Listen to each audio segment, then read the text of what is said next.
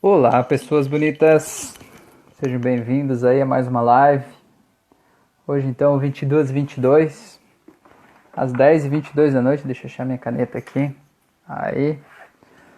Hoje a gente vai falar sobre crenças, crenças limitantes também. Vou falar com o Túlio. Estamos esperando o Túlio chegar aqui.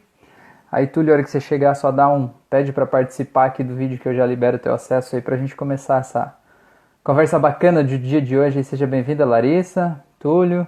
Cláudia, seja bem-vinda também. Hoje a gente vai falar aqui sobre crenças e como elas impactam a nossa vida, como diferenciar uma crença de só uma coisa que a gente pensa, o que, que tem de diferente uma certeza que a gente tem e uma crença, né? Qual é a diferença? De que forma que a crença limita a gente? Seja bem-vinda, Deia, boa noite. A gente vai falar sobre crenças de novo, a Deia já participou da nossa outra discussão sobre crenças aí também.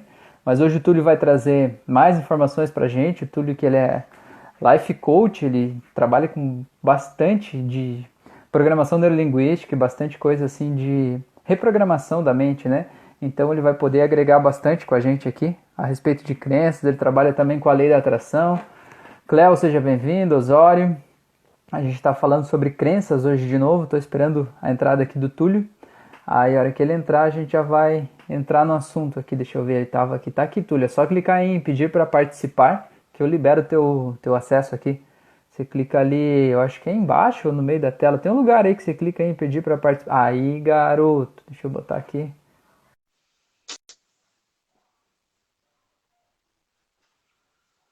Franciele, seja bem-vinda, boa noite. Vamos ver, vamos ver, vamos ver.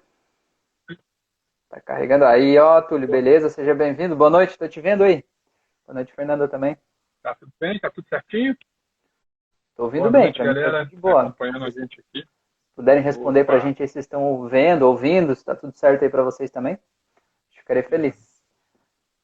Deixa eu ver aqui, ó, Francite, né, que está aqui também com a gente. é, e a Fernanda Fernandes. Seja bem-vindo.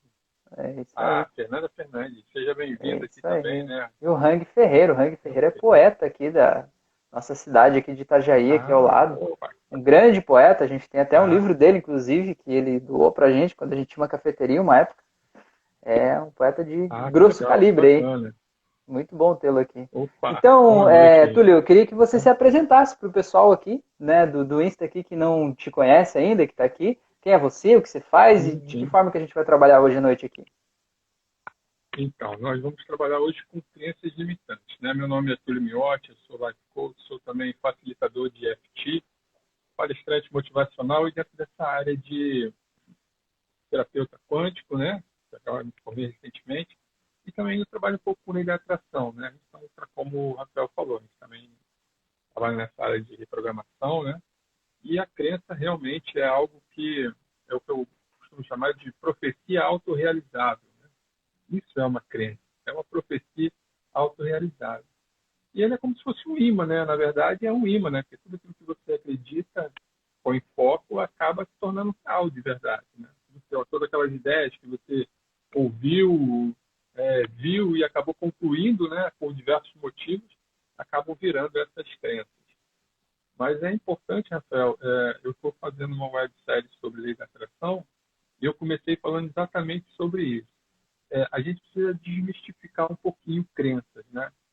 Da mesma maneira, quando você ouve a palavra lei da atração e ela diz que semelhante atrai semelhante, por convenção, você diz assim: opa, a minha vida vai melhorar de vez em poupa, né? Porque por uhum. convenção a lei da atração só traz coisas positivas. E quando a gente fala crenças, parece que por convenção é, uma, é a pior doença do mundo, né? Só vem coisa negativa com ela. É Sim. tudo limitante, é tudo ruim. E não é bem assim, né, gente? Existem crenças também que são empoderadas, né? Que são é, eu costumo, eu costumo dizer que, que uma crença é uma verdade que a gente tem dentro da gente, que ela não aceita ser questionada, né? É uma coisa inquestionável, assim. Ela vai além de qualquer lógica, qualquer argumento, qualquer razão. Aquilo é assim, acabou, né? Então, tem crenças que são negativas, por exemplo, ah, eu não sou bom o suficiente, eu não sou bonito o suficiente, ou eu estou acima do peso, como é o caso até de gente que é bulímico, né? e se vê como acima do peso. Ele tem uma crença de que ele está acima do peso, né? Um conflito de identidade Exato. dele mesmo ali, né? É, e não tem argumento, não tem o peso da balança que convença a pessoa de que ela não está acima do peso, né? Não tem cálculo de IMC, não tem nada, né? Ela tem aquela crença que acabou, né? É, mas do mesmo jeito, como você falou. Aham, e como você falou, tem muitas coisas que são, são positivas, né? São crenças positivas, são crenças que levam a gente para frente, né? São crenças que justamente por não serem questionadas, fazem com que a gente não caia naquela barreira do às vezes eu estou tentando alguma coisa e vem alguém e fala um negócio que, sei lá, meio que vai te desmotivar a fazer uma coisa. E aí, quando você tem uma crença que é empoderada, uma crença que diz, não, você consegue e tal, você olha para a pessoa e diz, não, tá, tudo bem, é a tua opinião. Segue a vida, né? Mais ou menos assim. É, segue a vida. Mas você tocou num assunto bem legal, que é a identidade, né? Você falou aí na palavra identidade.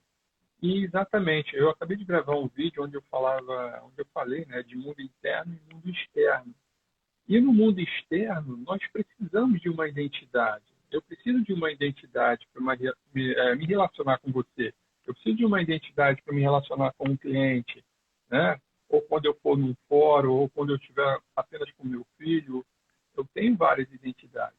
E a identidade, ela nos prende ao mundo externo, nos torna prisioneiro desse mundo externo, por conta de regras, de normas, de diretrizes, e obriga a gente inconscientemente a, a uma necessidade de lealdade a toda essa identidade.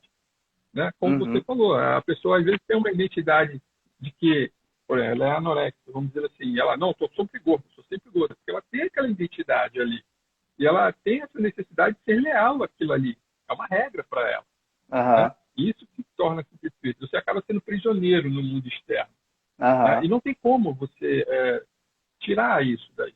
No mundo externo, você vai sempre ser prisioneiro de uma crença que você criou para si mesmo. É, e, e pelo viés assim eu... da, pelo viés, desculpa te cortar, pelo viés assim da, da espiritualidade, muito se fala essa identificação externa seria o ego, né? O ego seria a construção do eu que eu apresento para as outras pessoas, né? O que eu construí e entendi até aqui que seria o mais adequado, mais apropriado para cada momento, para cada situação, para como se apresentar ali, né? E é isso que você falou no começo, eu achei bem interessante, assim, porque muita gente fala assim, não, para ter uma evolução espiritual, você precisa se livrar do ego. E, e, e, se livrar do ego é uma coisa que, na minha visão, é impossível, porque, como você falou, a gente precisa interagir com as pessoas ali fora. O que você não pode é se identificar Exatamente. com essa figura, esse personagem que você criou, né? Você precisa entender que você é o roteirista do filme, né? Você não é aquele personagem ali, né? claro. né? Você é o cara que cria os personagens, né? E pode transitar é, entre eles. Naquele momento, né? sou aquele personagem. É. Exatamente. É, enfim, falando de ego, é, falando de ego, eu também fiz essa essa, vamos dizer assim, tipo um exemplo, né? É o seguinte: na vertical, eu sou um ser, onde a minha centelha divina está sempre indo, né? Ela está fluindo aqui na vertical. Mas na horizontal, aí eu sou o lado humano. É onde fica meu ego, ele fica para lá e para cá. Né? Então tem o ego do passado, tem o ego do futuro, tem o ego eu, tem o ego você, e ele está sempre aqui. Mas existe uma interseção, Rafael. Essa interseção faz uma cruz. E é nessa interseção do vertical com o horizontal é que eu preciso colocar o meu ego. Porque ali ele vai juntar com a minha centelha divina. E aí eu consigo sair dessa identificação do personagem que eu preciso criar para poder me relacionar com você, com qualquer outra pessoa, e consigo ali dizer, não, agora o meu personagem é para o Rafael. Eu viro para lá, agora o meu personagem é com fulano de tal eu não fico preso a nenhum desses dois mundos, né? E aí sim, uhum. eu me volto para o meu mundo interno, aonde lá eu sou livre para fazer a escolha que eu quiser, independente da crença que eu tenho. Ah, e muitas vezes a... e muitas vezes as pessoas elas têm uma dificuldade de mudar, porque às vezes elas percebem que a vida que elas estão levando não não está sendo do jeito que elas queriam, né? E elas entendem que elas precisam fazer algo diferente para ter resultados diferentes, né? Então, às vezes precisa mudar de, de, emprego, mudar o estilo de roupa, mudar o estilo de cabelo, mudar o estilo de pensar, mudar, sei lá, os locais que frequenta, né? Mudar as ideias, mudar a cabeça. Só que aí a pessoa fica naquela assim, quando ela pensa em mudar, ela diz assim, mas o que, que vão pensar de eu fazendo assim? Né? Isso parece que não combina comigo. Mas, cara, realmente não combina com comigo que você conhecia, né? Mas se você não. Aquele comigo não serve mais, então você tem que fazer coisas diferentes, né? E aí você sai da tua zona de conforto, assim, para se desidentificar com aquilo ali. E é, é um pouco difícil no começo você se desidentificar daquilo ali, porque é confortável estar lá, embora não seja o, o ideal, mas é confortável estar tá lá, né? É, porque aí, no caso, a gente pode chamar isso de crença hereditária, né? Porque são, são crenças que vêm do, do seu sistema familiar. Porque é de lá que nasce tudo, né? do seu sistema familiar, do seu sistema coletivo e do seu sistema individual. Então, é dali que vem toda a base da sua crença, né? Aquilo que você aprendeu com seu pai. Aí você pode até dizer assim, ah, então quer dizer que se há escassez na minha vida, a culpa é do meu pai? Não, a culpa não é do seu porque ele aprendeu com o meu avô. Uhum. Então a culpa é do meu avô? Não, ele aprendeu com o pai dele, que seria o meu bisavô. Aí no uhum. final das contas você vê que todo mundo é inocente nessa história toda. Claro, né? com certeza. Até que, até que chega uma geração que diz, não, peraí, eu posso me desidentificar sim de tudo uhum. isso daí e criar agora, quando eu tiver o meu filho, explicar a ele que ele pode caminhar em qualquer identidade.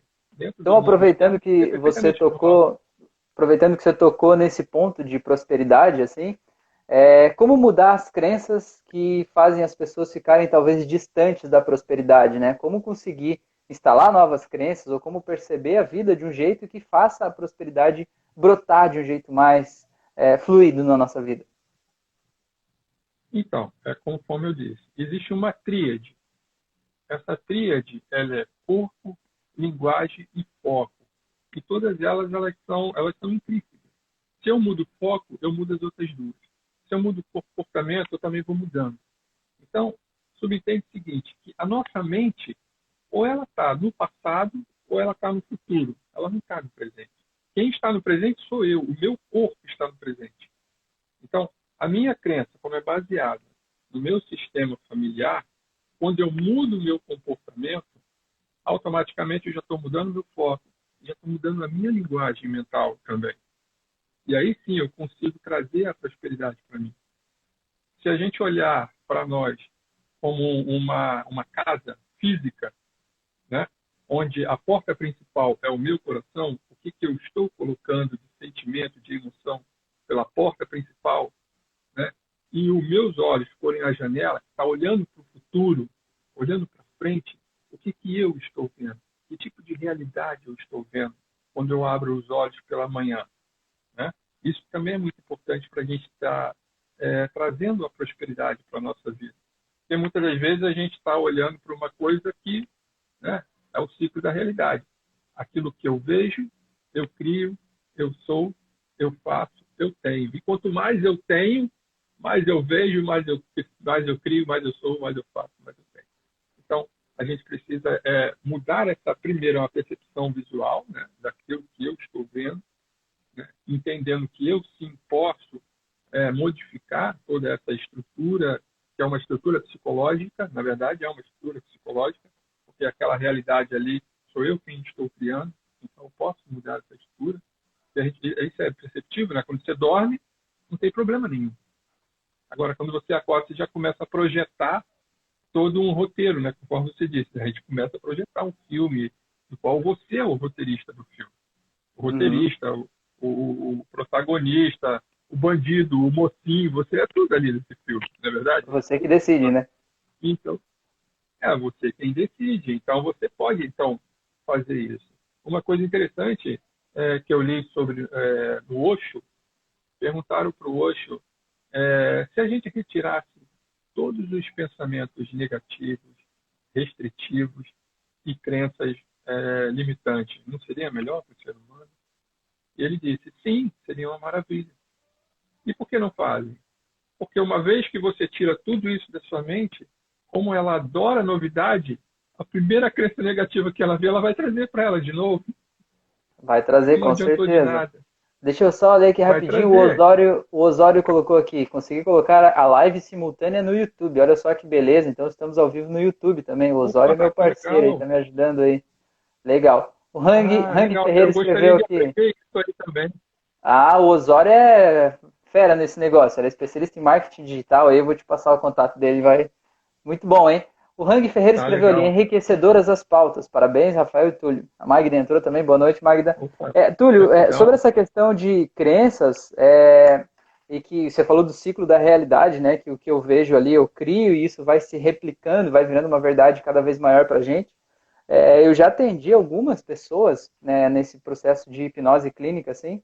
É, pessoas vieram assim em função de um, um término de, de, relacionamento de um jeito muito ruim, né? Foi muito traumático, teve traição, teve problemas ali ligados ao fim do relacionamento.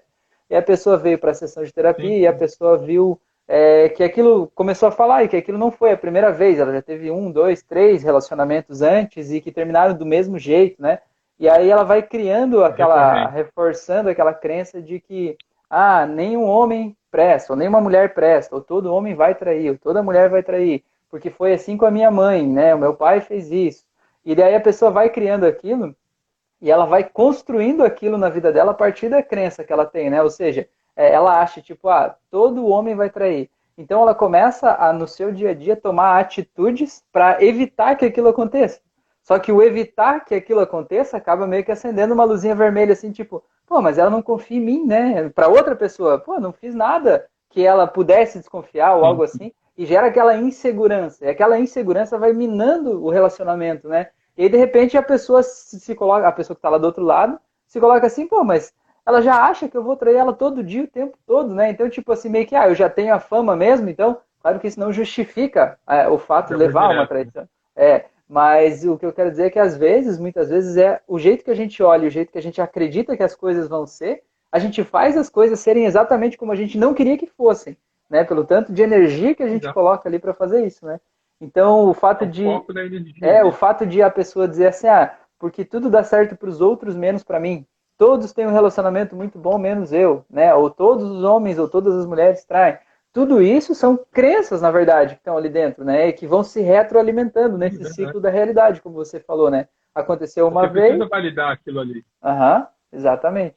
Ela precisa validar aquilo ali, né? Uhum. Ela acha que tem essa necessidade de ficar validando.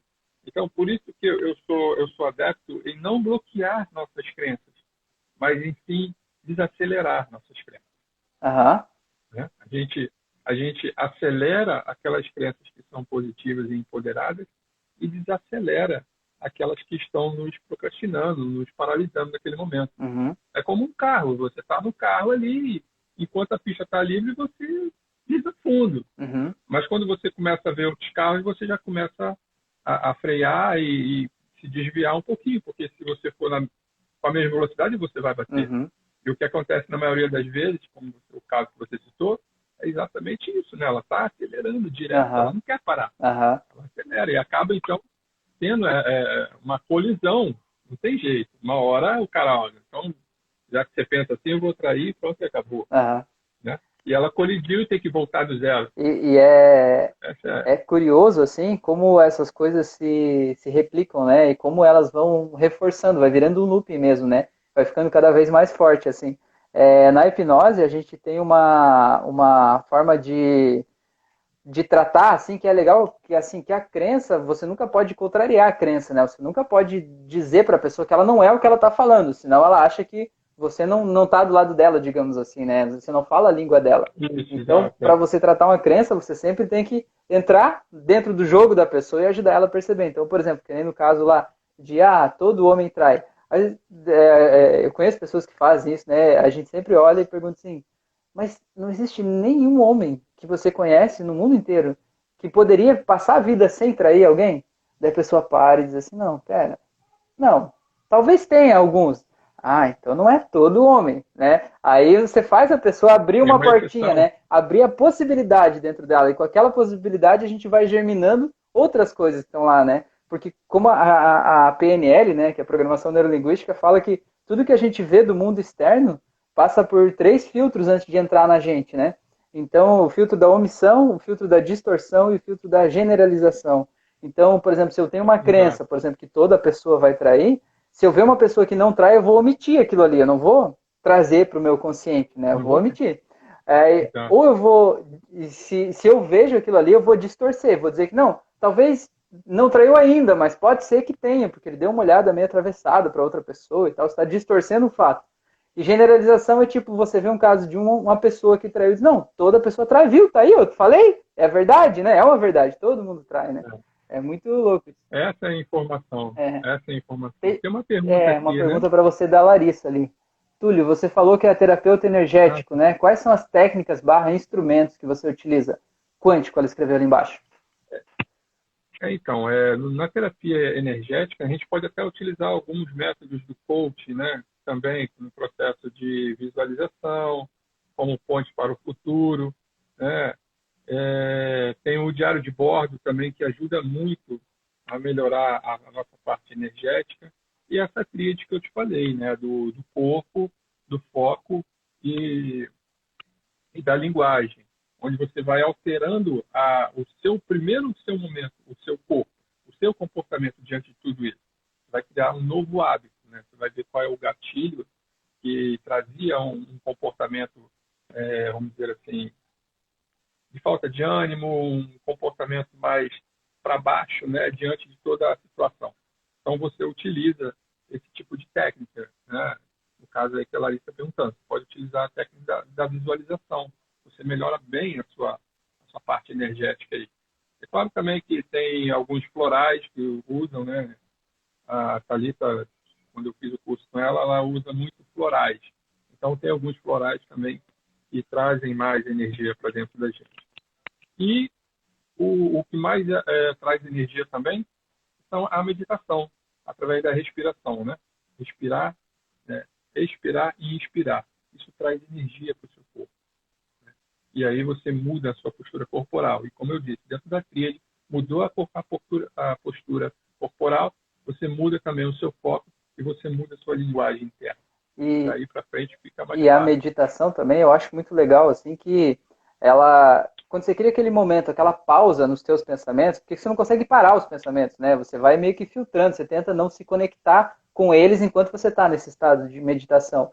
Mas o que é legal é que quando a gente tem Sim. pensamentos que são muito obsessivos, pensamentos que são ansiosos e até crenças mesmo que às vezes você está lutando contra elas, elas estão ali tão fortes ali dentro da gente, é, elas ficam assim impregnadas na nossa mente o tempo todo, né? Parece que você não consegue pensar outra coisa que elas vêm ali se sobrepõem, né? Ficam ali grudadas ali em cima, né? E quando você começa a praticar meditação, que seja meditação que for, né? Não, não existe uma técnica específica, existem várias formas e várias técnicas de meditação. Mas a questão é você encontrar um momento de você tentar silenciar os seus pensamentos, mesmo que seja um minuto por dia primeiro, depois você vai aumentando isso. Você diz para o teu cérebro, é, pelo menos naquele um minuto você diz para ele, olha, esse pensamento que está vindo aí, ele não é tão importante assim, né? Ele não está colocando a minha vida em risco. Eu posso deixar ele de lado e me focar em outra coisa agora. E aí você tira do pensamento aquele poder sobrenatural que ele tinha sobre você, né? Aquele poder que era maior do que você. E aí isso você vai condicionando o teu cérebro a que você pode sim escolher o que você quer pensar, né? Então a meditação é transformadora. É, a meditação é transformadora, assim, não só naquele momento, mas na qualidade de vida como um todo, assim, né?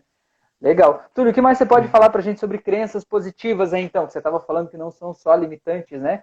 Conta pra gente. Então, nem, to, nem todas as crenças elas são é, negativas, né? Ou limitantes. Da, temos também as crenças positivas, né? E essas crenças positivas, elas vêm através de processos de ressignificação. É quando você consegue é, fazer uma mudança de sua vida, sustentando essa mudança com um padrão de linguagem diferente, com qualidades de pensamentos diferentes, né?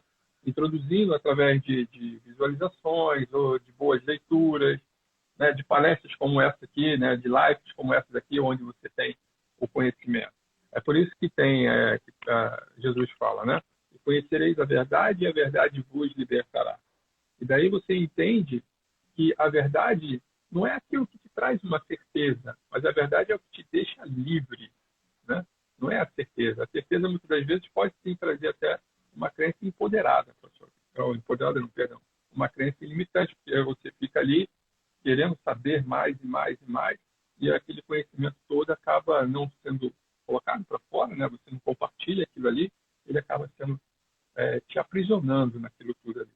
Então, dentro da, da, das crenças, você tem, você tem que ficar, começar a observar isso, né? Uhum. Qual é o seu sistema familiar? Uhum. O que, que você aprendeu sobre prosperidade com a sua família, sobre dinheiro com a sua família, sobre casamento, todas essas coisas, sobre relacionamento.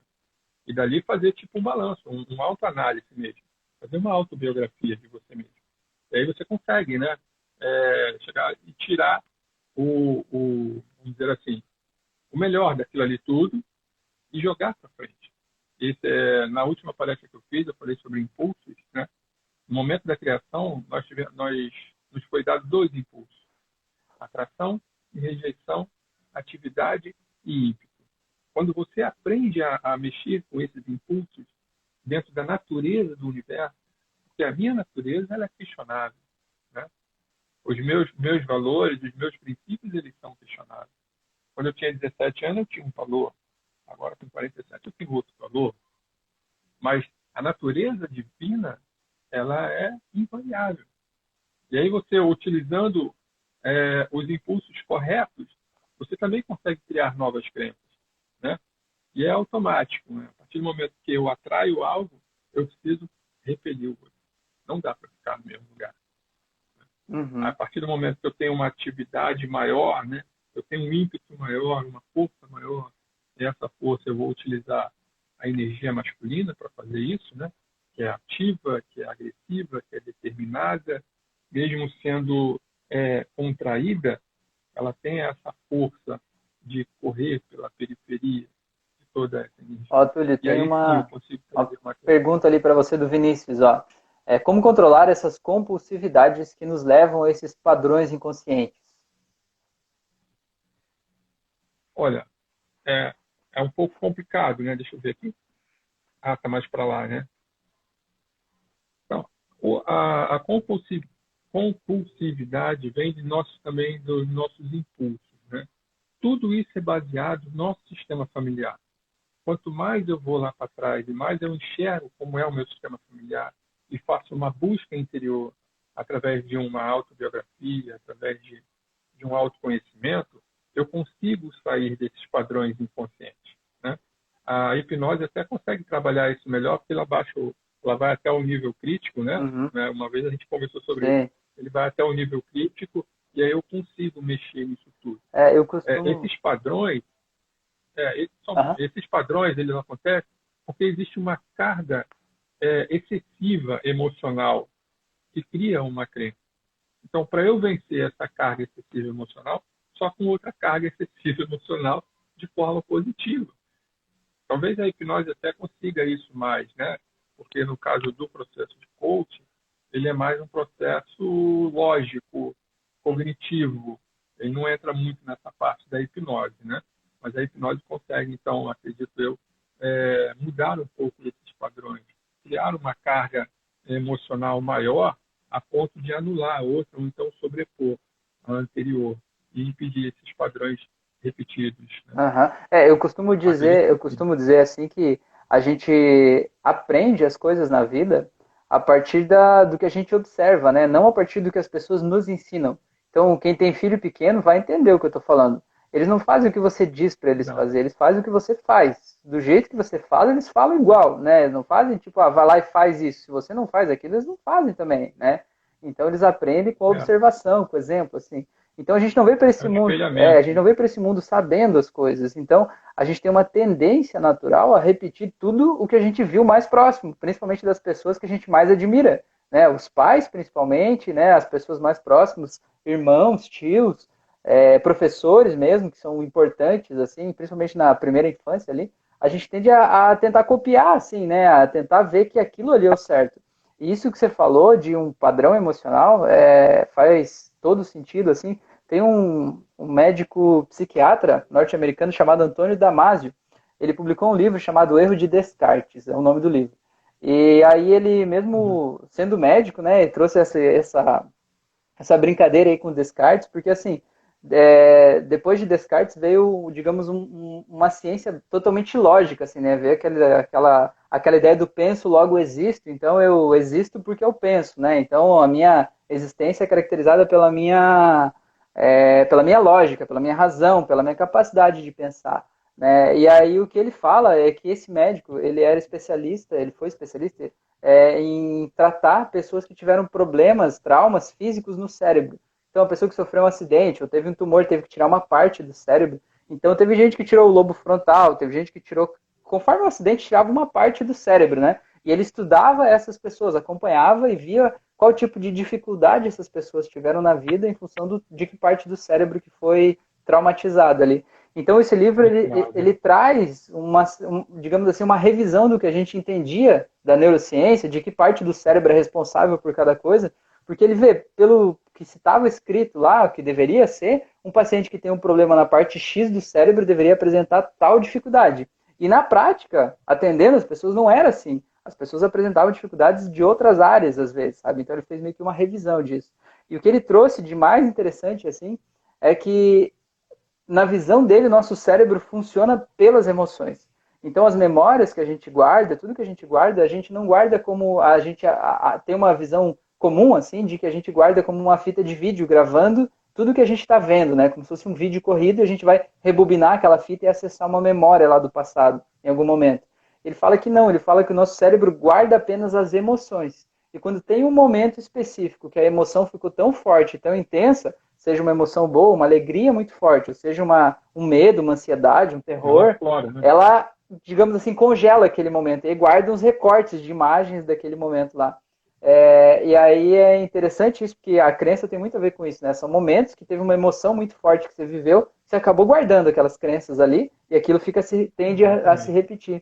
E mais uma coisa que ele trouxe, que eu falei do livro, é que eles, ele pesquisou várias pessoas é, com, como é que chama aquele equipamento que mede as ondas, mede a, a frequência... Tipo um eco, um eco, né? É, uma parada assim que tipo mede... Aquele eco que coloca, né? É, é, é, não, na verdade é aquele que a pessoa entra dentro da máquina lá e aí mede a irrigação a sanguínea, ressonância.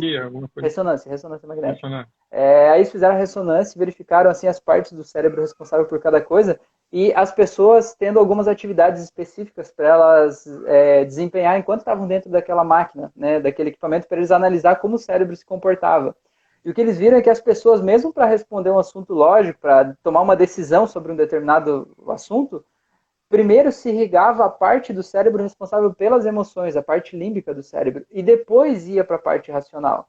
O que, que isso tem a ver? Isso faz toda a diferença a gente acha que a gente que nós somos seres racionais, que a gente pensa sobre tudo racionalmente, mas na verdade o nosso cérebro racional só é acionado depois que o emocional já tomou a decisão dele, né? Primeiro já tomou a decisão. Emocionalmente você já tomou a decisão. E daí o teu cérebro então, racional, o teu cérebro racional é acionado só para achar argumentos para te fazer se sentir bem com a decisão que você já tomou, mas a tua decisão foi emocional, né? É muito louco isso. Você Sim, é, foi até bom falar negócio de argumento. É, porque a gente busca argumento em tudo. É o nosso cérebro racional ele busca argumento, busca lógica em tudo, né? Foi até interessante você tocar nisso. Eu li uma vez, foi até no livro do outro mesmo. É, tinha dois céticos é, sentados embaixo de uma árvore. E aí um conversando um com o outro, um de frente para o outro. E aí um deles vê um elefante voando, né? Passando. Como ele é cético, ele não, não quis comentar com o outro para não, o outro não chamar ele de maluco, né? Estou vendo um elefante voando. Não tinha como explicar, né? Mas quando. E, como que eu vou explicar? E o outro, então, estava de costa, não viu o elefante. Mas quando o elefante passou pra, pela frente dele, ele olhou também o elefante. Então os dois começaram a, a trocar um olhar, tipo assim, poxa, eu também vi um elefante voando, você também viu um elefante voando. E aí, no final, um diz assim, deve ser questão de voando para o sul e para o norte, né, para fazer alguma transição, deve ser por isso que estão passando elefante para lá e para cá. Então eles tiveram que arrumar o argumento, né, para aquele momento ali. Então a nossa, a, a, a, nossa mente ela faz isso, ela conforme você disse, né? Precisa arrumar um argumento. Eu acho que é aí que entra as crenças também, porque você precisa arrumar um argumento para aquela crença que está te limitando, para continuar validando ela. Né? No caso da compulsividade aí que ele estava falando, né? Que também pode ser um hábito, né? Talvez um gatilho ou uma rotina, uma recompensa que está trazendo.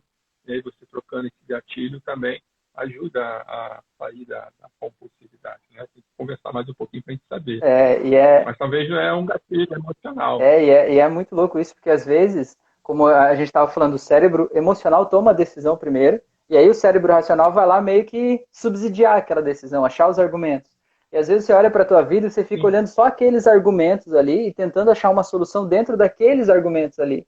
Mas se você entender que você pode ter uma decisão antes, que é o teu cérebro emocional que tomou a decisão, soltar aquele pacotinho de emoção que está guardado lá atrás, que está te levando para esse caminho aqui, você não vai ter aquelas escolhas para você, você vai ter um outro pacote de escolhas para você analisar entre elas, né? E isso... É, porque você está interno, né? Uhum. Interno. Dentro do mundo interno, eu tenho infinitas possibilidades. Uhum. Dentro do mundo externo, ela é restrito, né? Uhum. Ele, ele, é contraído.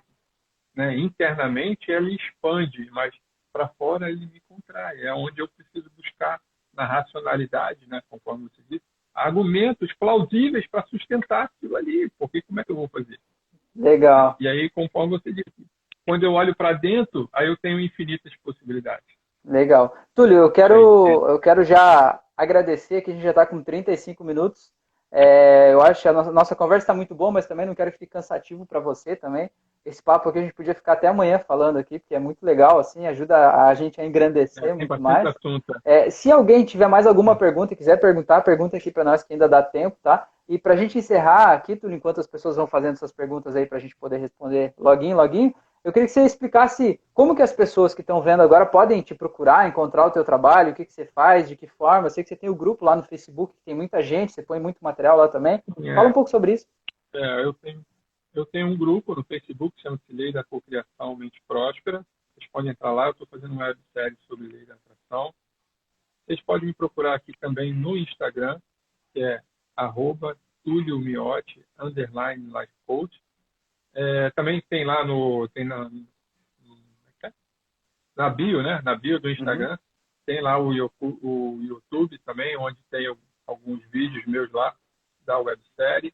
Tem um treinamento que está agora aí bombando também, que eu trouxe, que são Impulsos Gêmeos e a Natureza do Universo, né?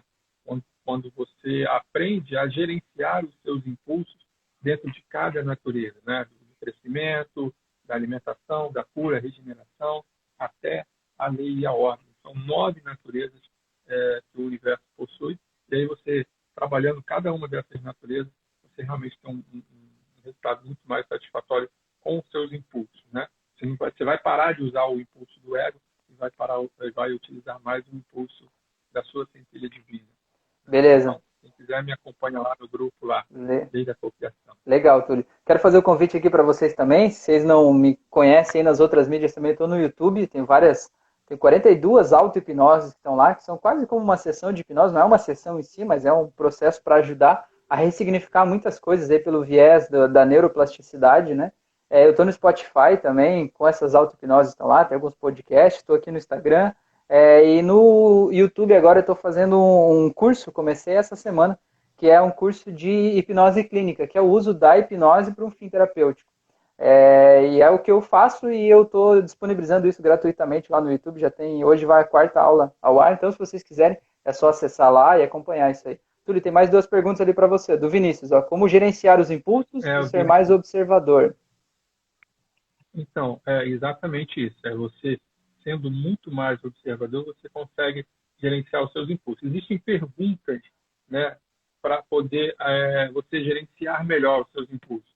Saber quando utilizar a atividade, quando utilizar o ímpeto, quando utilizar a atração desses impulsos e quando utilizar a rejeição. Né? Tudo isso eu explico lá nesse treinamento, onde você vai pegar, por exemplo, a primeira natureza do universo é o crescimento. Então, que tipo de, de impulso você precisa tratar no crescimento? O que, que você quer que faça crescer na sua vida? Ou o que, que você quer que pare de fazer crescer na sua vida? Então, quando eu, quando eu descubro que eu preciso parar de fazer crescer, eu vou usar o meu impulso de rejeitar. Eu vou rejeitar esse crescimento aqui. Pode ser uma crença limitante, né? pode ser uma procrastinação. E quando eu sei o que eu quero fazer crescer, quando eu tenho uma visão, quando eu tenho um objetivo, eu vou utilizar então o impulso da atração, né? Para trazer mais daquela visão para mim, para eu olhar junto, né? Para a visão não ficar na minha frente, mas para a visão ficar do meu lado, né? Porque tem eu como pessoa e tem minha visão. Então, eu e a minha visão precisamos olhar para uma única direção, para onde eu quero estar. E se eu colocar a minha visão na minha frente, ela enxerga de um lado, eu enxergo de outro. E aí começa essa bagunça toda. Aí você não gerencia nada, né? Você entra, então, dentro do princípio do ego. O ego por si só ele não cria nada, conforme eu disse. Né? E ali você fica nesse looping aí. Mas é... o caminho realmente é ser mais observador. E que é interessante também você perceber que é esse impulso, de alguma forma, ele tem um motivo para estar tá aí dentro de você, né? Esse impulso ele não está te prejudicando, na verdade, ele está te protegendo de algo.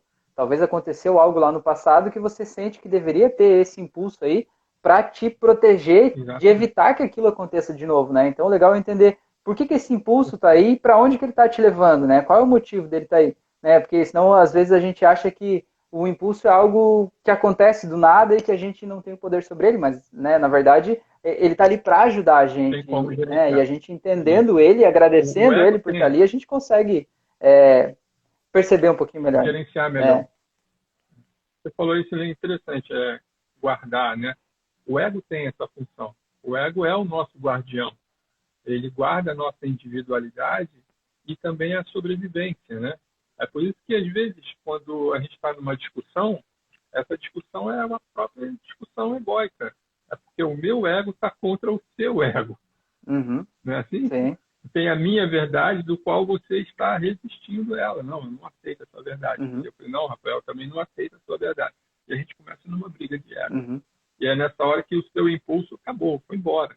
Você está usando só o impulso do ego. Porque eu preciso guardar a minha sobrevivência e a minha individualidade. Uhum. E dentro do gerenciamento, você entende que eu posso expressar a minha individualidade na universalidade.